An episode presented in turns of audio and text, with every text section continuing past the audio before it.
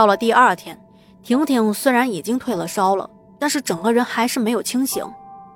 而这时候，有一个隔壁床陪床的大姐偷偷的对婷婷的母亲说：“哎呀，大妹子啊，刚才我无意中听到你们和医生说的话了。俺是农村的，说了你可别生气啊。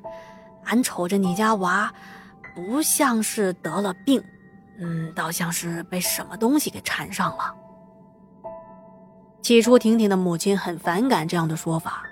她也是受过现代教育的人啊，可是心疼孩子，想着多个办法多条路嘛，试试呗，就打电话问了自己的亲戚，看看亲戚能不能打听到懂行的人。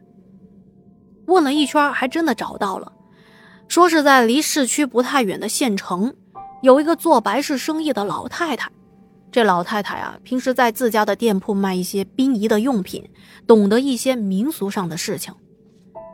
当时婷婷的妈妈心急如焚，自己留在医院里照看婷婷，让婷婷的爸爸去找这个老太太。当时这婷婷爸爸刚刚走到这老太太店铺的门口，还没有说明来意呢，老太太直接就请他坐下了，接着开口就说道：“你家娃娃是不是去了龙湖山啦？”“啊，是是是。”呃，您怎么知道的？娃娃是不是往湖里扔东西啦？哦，对对对对，是的，是的。哎呀，你你你也是料事如神啊！婷婷爸爸觉得太不可思议了，老太太是怎么知道这些事情的？接着，这老太太啊开始数落婷婷爸爸：“哎，子不教，父之过。”你家的姑娘扔石头也就算了，还用蛋壳包石头扔进去，这才惊动了不该打扰的人。还好啊，这件事情发现的早，你们能找到我，咱们呀也算是有缘分。这件事情我会帮忙的，但是能不能解决，还需要看看这水中之人自己的意愿啊。接着，他就吩咐婷婷的爸爸，去到婷婷扔石头的那个水潭边需要道歉和烧纸钱儿，并且要带上一段纸扎的童男童女。这对纸人啊，不是用来烧的，是直接丢到水潭里去的。老太太说，如果这个纸人沉下去，那就没事儿；如果沉不下去，那后果将不堪设想。婷婷爸爸回去和婷婷妈妈一说，两个人的心里都发了愁啊。为什么这么说呢？要知道啊，这纸人是纸和竹篾组成的，一整个都是轻飘飘的，即便沾了水湿透了，那也不会沉入水中啊。难道女儿这一次是在劫难逃了？而且那时候婷婷还不见好转，而医院这边还没有给出确切的结论。走投无路的夫妻俩最终决定按照老太太的方法试一试。当时，婷婷爸爸在水潭边烧完了纸钱把纸人扔进了水潭，还看到两个纸人飘在水面上。婷婷爸爸本来燃起的一点希望啊，一下子就熄灭了。可不是吗？纸人怎么可能会沉入水中呢？他就转身走了。走了几步。回头一看，躺在水面上的那两个纸人，哎，居然慢慢的沉了下去。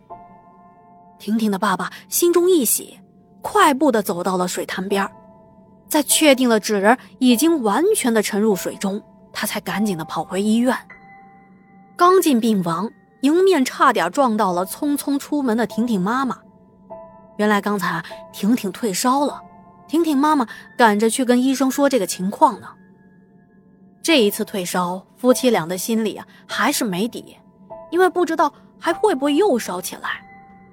于是又观察了一天一夜，看着孩子的脸色逐渐的变好，而且胃口啊也恢复了，最关键的是没再发烧，他们这才彻底的放了心，并且办理了出院。回家后休养了两天，夫妻俩带着孩子和礼物来到老太太这里，向她道谢。据他们家说，这老太太没有要任何的金钱，只是点名说要几斤几两的水果、干果和糕饼，并且需要婷婷亲自到水潭边上道歉。因为根据老太太的说法呢，婷婷的鸡蛋包石头砸到了民国时期的一位投壶的富商小姐，说别的小孩啊投石头没事儿，是因为那些石头没有砸到这个小姐的尸骨。而婷婷却砸到了她，惊动了亡魂，所以那小姐上岸缠上了婷婷。还好这小姐挺通情达理的，接受了他们家的道歉。那么雕刻君说，后来我上了大学，从一个东北的同学口中呢，也听到了一个非常类似的版本。哎，也是有人往湖里头乱丢东西，据说也是砸到了不该砸的东西了。同学说的跟我姥姥告诉我的这件事情相似度极高，这让我感到神奇。也可以说，这是从另外一个角度印证了这类事情的存在吧。